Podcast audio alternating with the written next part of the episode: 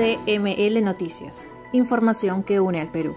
Iniciamos el rotativo de información regional de CML Noticias. Hoy 10 de agosto del 2020 en el año de la universalización de la salud. Partimos con la situación en el lote 95 en la región Loreto. Se registraron enfrentamientos y Petrotal se pronunció al respecto. Petrotal anunció el paro total de sus operaciones en el lote 95.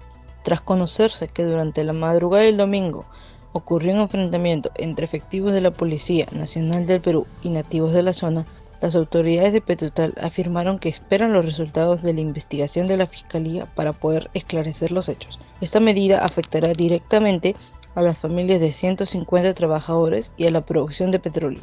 Desde el norte del país, el INPE informó sobre la situación de los reos infectados con la COVID-19. El jefe de la región norte del Instituto Nacional Penitenciario informó que un total de 3.217 internos del norte del país dieron positivo al coronavirus y de ellos 99 se encuentran aislados. Aseguró que la mayoría logró superar la enfermedad gracias a los tratamientos a los que fueron sometidos.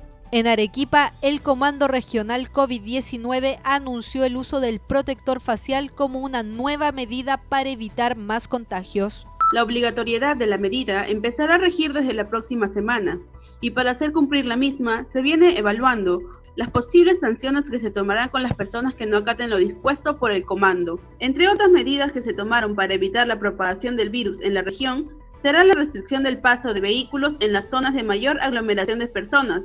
En el distrito de Churubamba, en la provincia de Huánuco, atienden a pacientes COVID-19 en plena calle.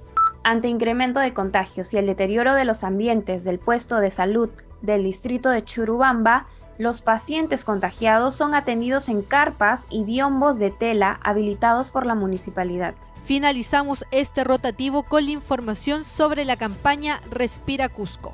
Campaña Respira Cusco logró recaudar más de 370 mil soles, dinero que será destinado para la compra de balones de oxígeno para la atención de pacientes COVID-19 de la región que así lo requieran. Este fue el rotativo de información regional. Síganos a través de nuestras redes sociales CML Noticias en Facebook y Twitter. CML Noticias, las voces del interior del Perú. Noticias desde Tumbes hasta Tacna. Unimos el Perú.